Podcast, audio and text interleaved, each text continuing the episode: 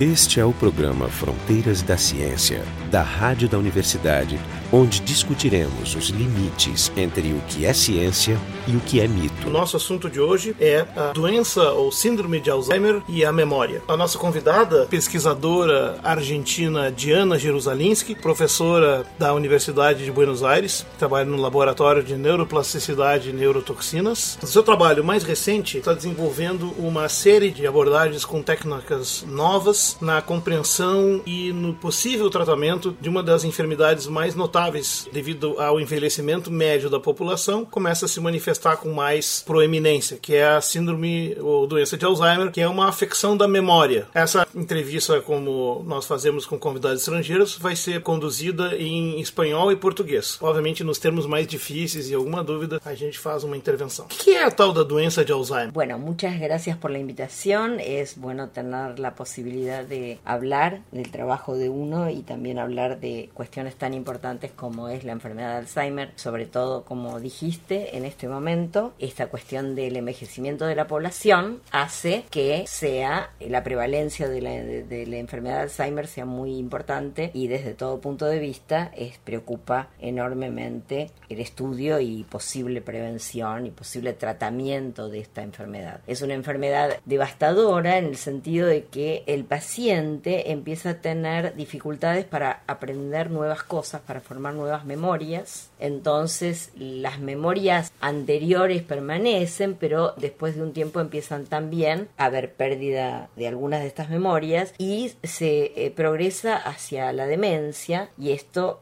bueno, invalida a la persona para hacer una vida normal y finalmente termina con la muerte del paciente. Ou seja, é uma doença degenerativa que vai progredindo por degeneração do tecido nervoso e do comportamento da, de tudo, todas as funções. Exactamente, es una enfermedad degenerativa neurodegenerativa, porque particularmente lo que degenera es el sistema nervioso central, pero mucho antes de que aparezcan lesiones importantes que se puedan detectar, aparecen ya aparentemente los comportamientos eh, alterados, o sea, la dificultad de formar memorias. Nosotros pensamos que esto tiene que ver con alteraciones funcionales del sistema nervioso, de cómo está trabajando el sistema nervioso, aún antes de que empiecen a morirse las neuronas o empiecen a morirse de manera anormal y significativa. O sea que el proceso neurodegenerativo comenzaría por alteraciones fisiológicas. Essa doença neurodegenerativa que, se, que é mais conhecida pelo problema cognitivo que ele causa, mas leva à morte depois. Alguém pode perguntar, mas por que algo que afeta a memória mata? Bueno, en realidad lleva a la demencia y el cerebro empieza a deteriorarse enormemente, o sea, el cerebro cuando ya la persona está en una etapa de dificultades cognitivas muy grandes y entra en, en la etapa de demencia, esse cerebro já está muito dañado.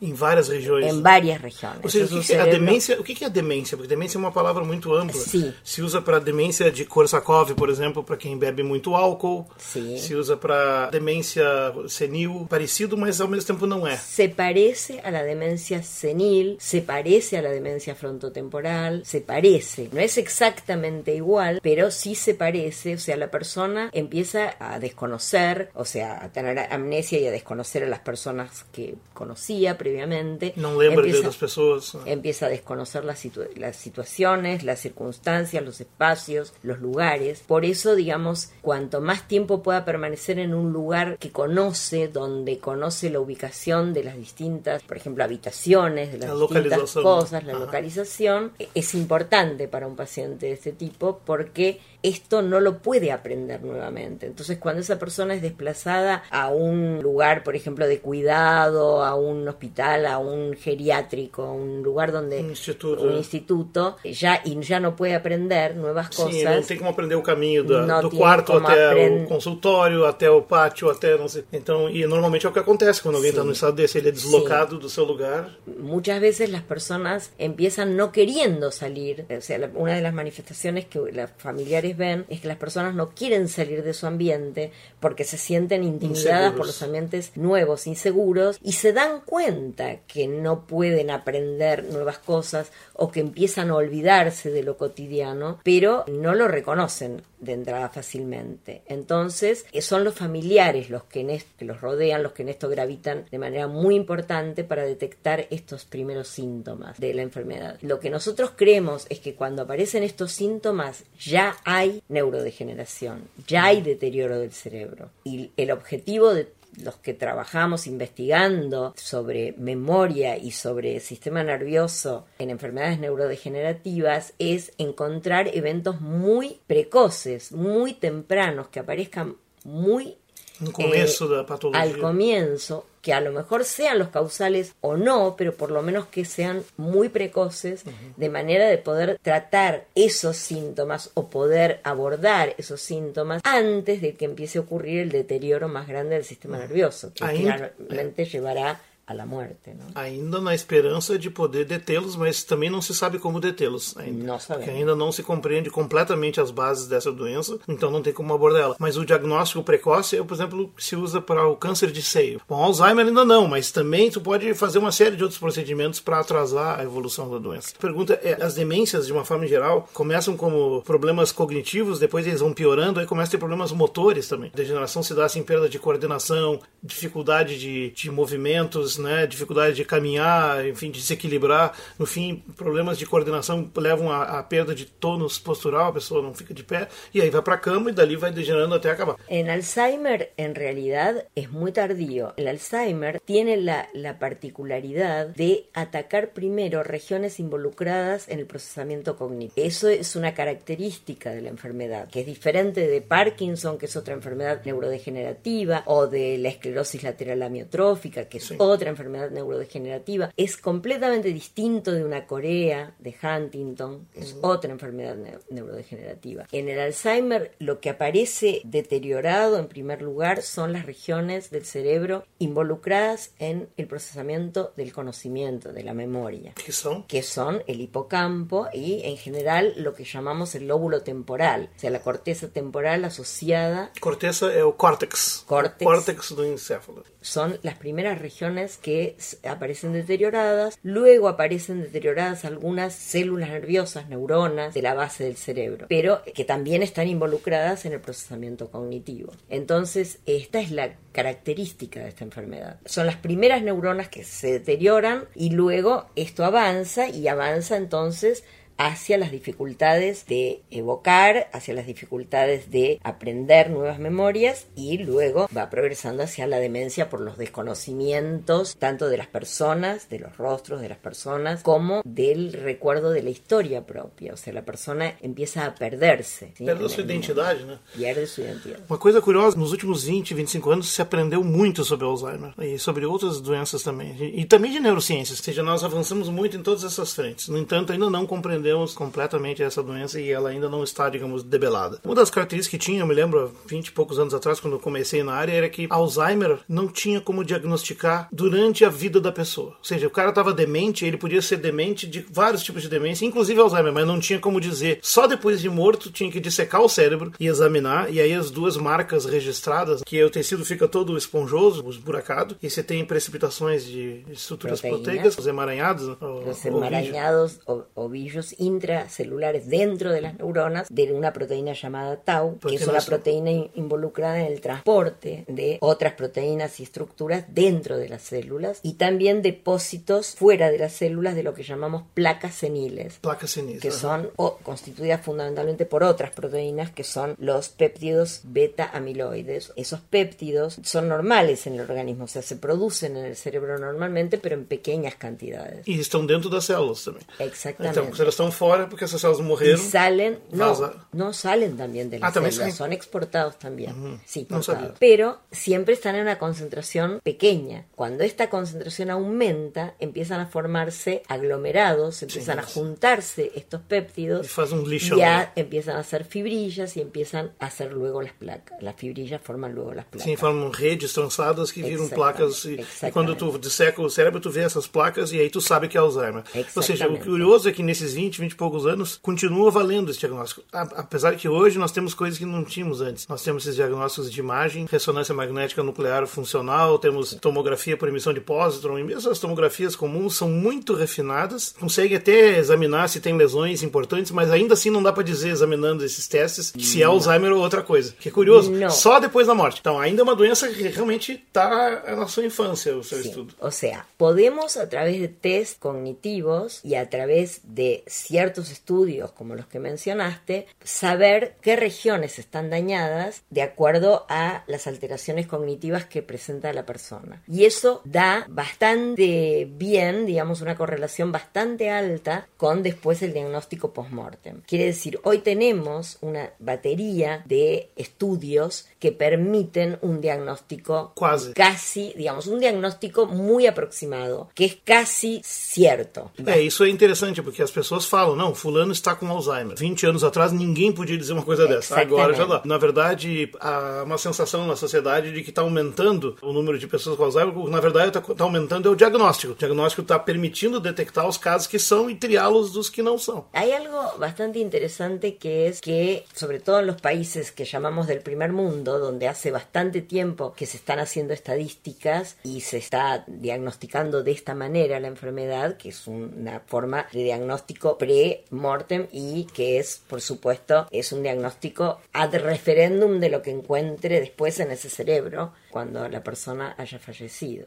haya muerto. Pero esto ha mostrado que durante bastante tiempo, digamos, eh, había una curva importante de crecimiento de un aumento de la prevalencia de Alzheimer en la población por encima de los 65 años. Tem mais a idade, né? Exactamente. Estratos. Y, y, muy eh, por encima aumentaba en los individuos por arriba de 85 años. Pensemos que los individuos de 85 años, digamos, como un grupo muy importante en la sociedad, no existen desde hace tanto tiempo. No, es una población Hace pocas décadas que, especialmente en el primer mundo, esta población empezó a tener una eh, envergadura, un, una cantidad de personas que eran notable, de, se vio que había un tercio prácticamente de esas personas que sufrían de la enfermedad o de la possivelmente sim, sim, que as pessoas não chegavam a viver tanto. Aliás, esse é um dado interessante, né? Tudo isso fruto da revolução higiênica do início do século passado, das vacinas e da própria medicina, que permite as pessoas viver mais. Sempre teve um que outro octogenário, nonagenário,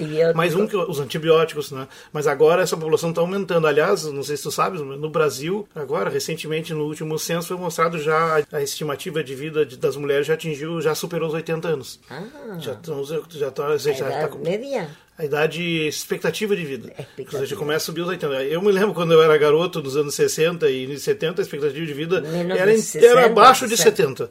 É, 70 anos era muito raro. E meus avós todos morreram antes disso. Né? Realmente é uma mudança real. Para quem duvida que a ciência tem seus frutos, esse é um fato bem concreto. Mas voltando às demências, enfim, não é só o velhinho, não é o idoso só que pode ter. Ou seja, é mais comum com pessoas muito idosas. A partir de 65 anos passa a ser. Qual é o percentual de pessoas que podem Bueno, eso es muy difícil de decir. Lo que se puede decir es que en las estadísticas que están hechas en varios países de Europa y de América del Norte, aproximadamente una entre 9 y 10 personas de arriba de 67 años tienen alta probabilidad de tener Alzheimer. Probabilidad, no certeza. O sea, es, es un porcentaje de más del 10%. É alto. Entonces sí, es un porcentaje Acima de 65 alto. anos. Mas é possível ser mais jovem também. Inclusive, jovens, por exemplo, é, acima de 50. Sí, lo que pasa es que acima son de 40. dos enfermedades completamente diferentes. Ah, você pode ter um jovem de 30 e poucos anos com Alzheimer? Sí, pero ese, esa enfermedad de Alzheimer es diferente. ¿Tiene otro nombre, inclusive? Sí, no. Tiene el único nombre que tenemos hasta ahora para discriminarlos es que uno es lo que llamamos el Alzheimer familiar uh -huh. y otro es el Alzheimer esporádico.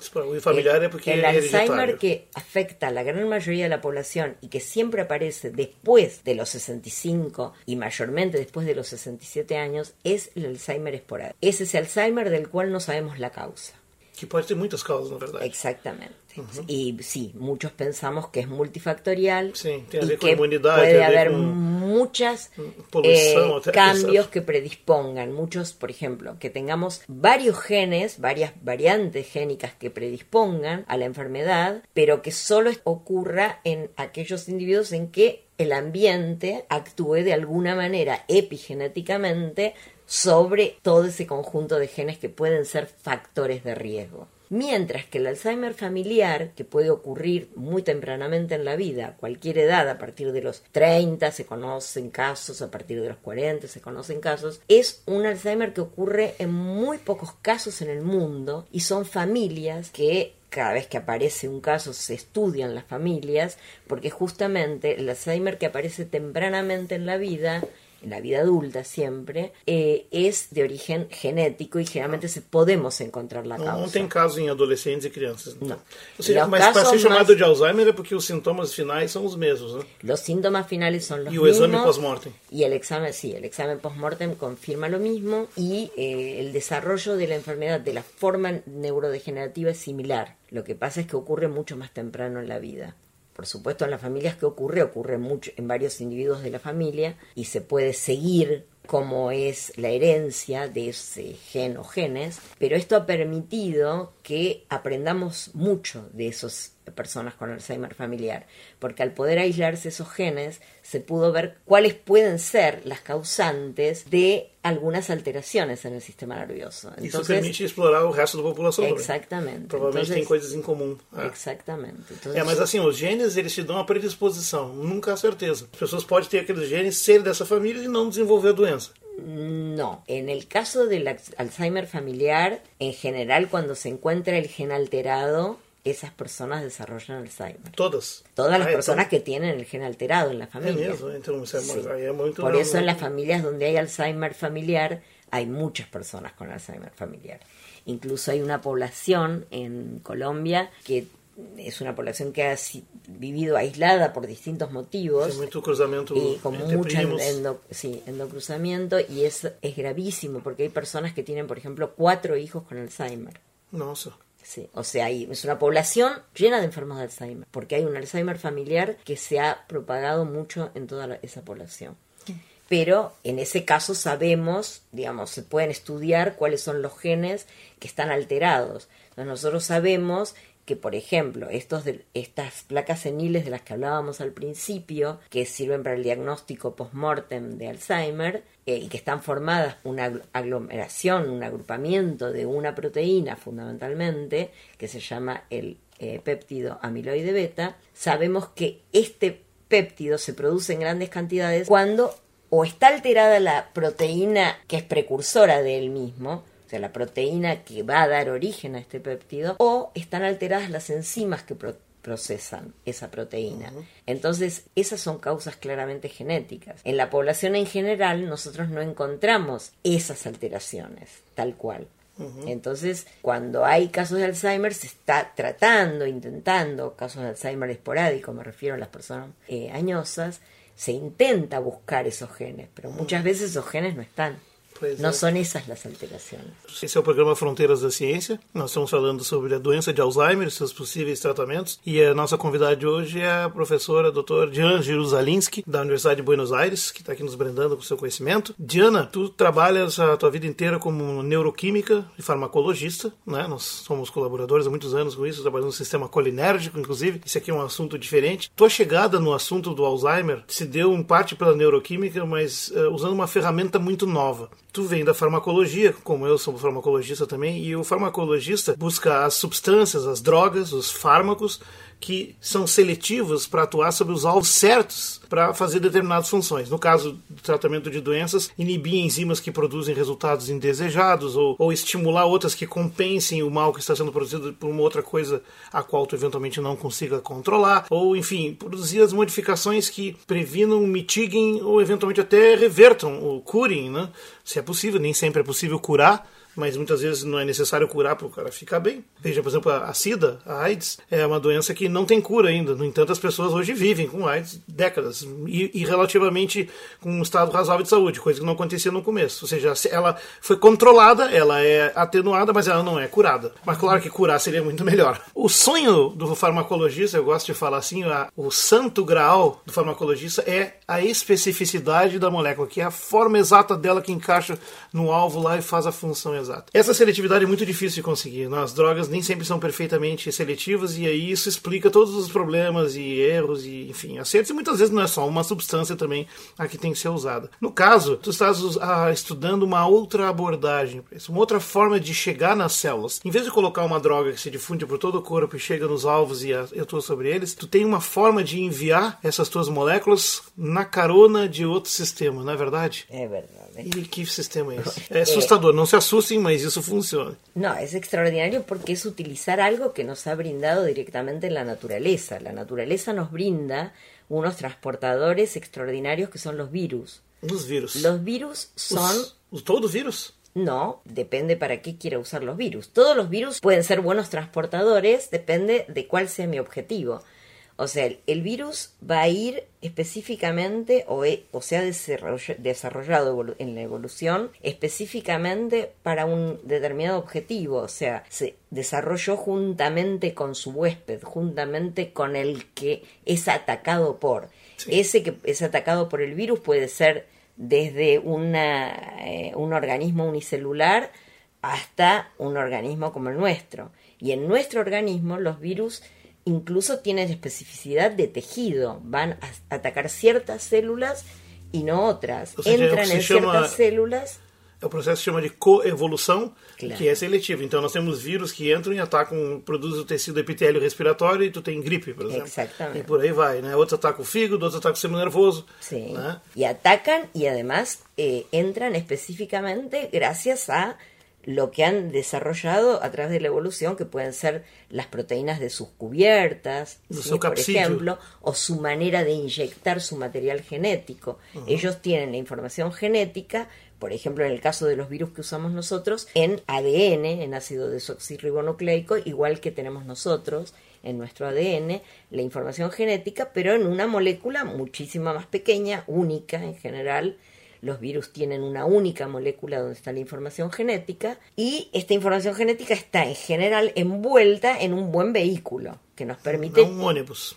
Exactamente, enviarlo, entrar directamente en el eh, seguir la ruta que ese ómnibus está prefijada uh -huh. para él que siga. Y entonces esto es muy útil porque nosotros podemos usar ese virus sacándole prácticamente todos sus genes, ah, isso é importante. quitándole toda su virulencia. Então, esse vírus, esse, esse vírus vai ser removido da parte perigosa, ou seja, tu pega o ônibus e esvazia, tira o motorista, tira a carga. Todo. Ou seja, os genes que ele injetaria dentro da célula para se aproveitar da maquinaria molecular da célula e se reproduzir virulentamente, fazer cópias de si mesmo, né, são removidos. E tu só fica com o capsídeo, que faz todo o resto do serviço. Ou seja, você fica com transporte. Uno necessita ciertos genes elementales del, del virus para que se, por ejemplo, se reproduzca esta molécula de ADN. Entonces tiene que dejar, por ejemplo, el origen donde empieza a duplicarse el ADN o tiene que dejar una secuencia de ADN que es la que reconoce la envoltura, la que reconoce la cápside, capaz de envolver a esta molécula informacional, a esta molécula de genes. Entonces, eso es lo que uno conserva en general del virus en lo que nosotros llamamos un amplicón. Tiene ese nombre por la capacidad esta de ser una estructura que va a amplificar la información que nosotros queremos enviar adentro de una célula.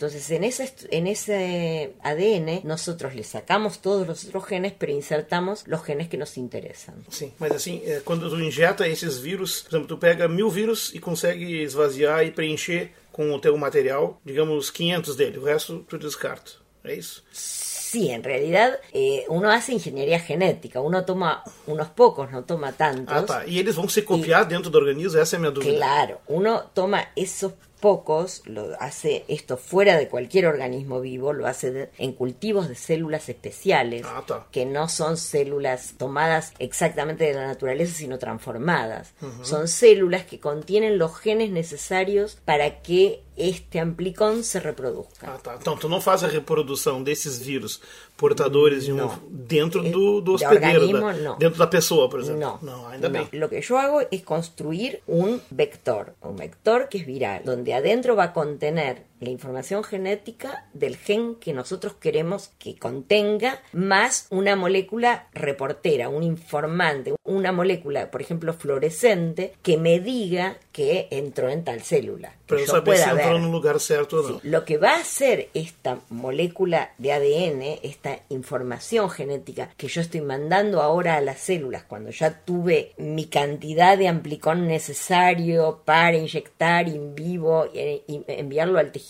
nervioso, por ejemplo, es entrar en una célula y ahí se va a expresar esa información genética. O amplicón entra y el se copia. Exactamente. Esa información genética se va a expresar como como se expresa normalmente la información genética. El ADN se va a copiar a ARN, a ácido ribonucleico, y el ácido ribonucleico va a sintetizar proteínas, va a dar origen a proteínas. Y esas proteínas van a ser las que yo quiero. Eso Ou seja, tu faz a célula usar sua maquinaria molecular, pegar aquele amplicon lá, abrir ele e fazer cópias das proteínas que aquele amplicon está mandando, que não existem na célula. Exactamente. Puede então, ser deixa, deixa proteínas que existam. Puede, ser. ser. Eu posso decidir que gen coloco allí. Por exemplo, uma proteína que está faltando e a causa de uma doença pode ser compensada, assim. Ou uma proteína que seja anormal. É, introduzir um gen que seja normal e que permita produzir uma... Porque isso se hace, se produce... Hay enzimas que son defectuosas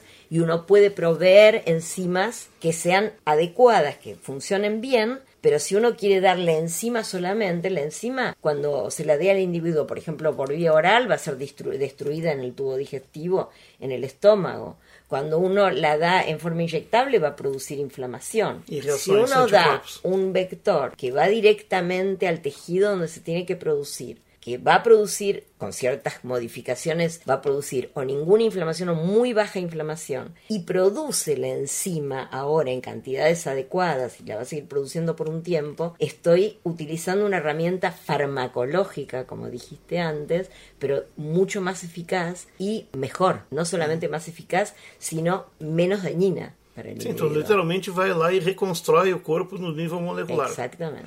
Ah, mas Estou fazendo o que se chama terapia gênica. Então, isso é terapia gênica. Então, terapia gênica é a injeção de genes utilizando vírus esvaziados como capsídeos, como van como trans, vans de transporte, sistemas de transporte para levar nos lugares certos. Por exemplo, eu quero injetar esses genes só nas células de tal tipo do hipocampo, que é as que têm um problema inicial da doença de Alzheimer. Então eu posso fazer vírus que selecionam lá, vão lá e levam e injetam só lá. Atenção, são duas coisas diferentes, então tem que explicar aqui. Uma coisa é o transporte, que é usando o capsídeo do vírus esvaziado. A outra é o gene que se coloca lá para fazer uma modificação. Vetor viral, porque ele é o vetor, é o cara que transporta. Né? Que são derivados de um vírus que justamente va a las células nerviosas. Ainda não contamos que vírus é esse, Que Diana. es el virus del herpes. El virus Nada del menos. herpes es un virus que ataca, entra por los terminales nerviosos y ataca preferencialmente células nerviosas. Células nervosas, neurônios. É um vírus que liga em neurônios, que é uma doença que, inclusive, se esconde dentro do corpo e retorna quando está estressado e tal.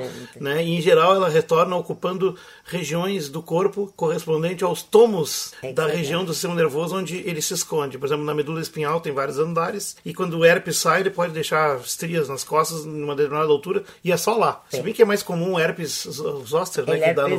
simplex de tipo 1, que es el que usamos nosotros. Ese también es nervoso. Sí, todos son nerviosos. Todos ellos son nerviosos. Pero el herpes simplex es el más fácil de manipular, es más sencillo. Y nosotros hacemos un, virus totalmente desprovisto de genes eh, patógenos, de genes.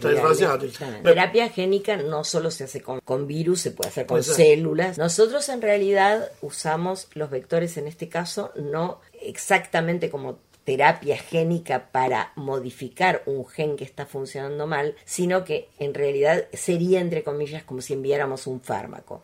Porque lo que nosotros estamos intentando hacer es construir un vector que produzca un anticuerpo muy particular, un anticuerpo artificial, que elimine o que neutralice estos péptidos que forman las placas eh, seniles, A beta. Vocês querem, na verdade, enganar a célula e driblar o sistema de produção delas. Isso não sei se curaria, mas deteria o avanço do processo. Podría detener. Y lo que tratamos de entonces de construir fue un anticuerpo que neutralice ese péptido, pero que sea un anticuerpo artificial que carece de, del segmento que se llama FC constante que tienen todos los anticuerpos, que es lo que produce la inflamación. Es porque el anticuerpo entero produce una reacción de inflamación muy importante y muchos de sus pacientes sufrieron de encefalitis graves. Isso não, ainda não está para ser implementado em humanos, ainda é uma coisa Hum. em pesquisa aplicada que um dia pode eventualmente resultar num tratamento. Então, bom, próxima- as pessoas que têm o azar de sofrer de um herpes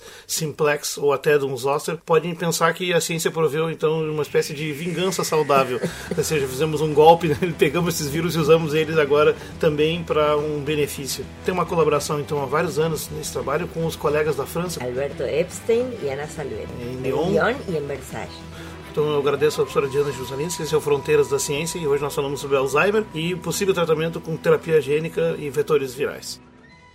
O programa Fronteiras da Ciência é um projeto do Instituto de Física da URGS, direção técnica de Francisco Guazelli.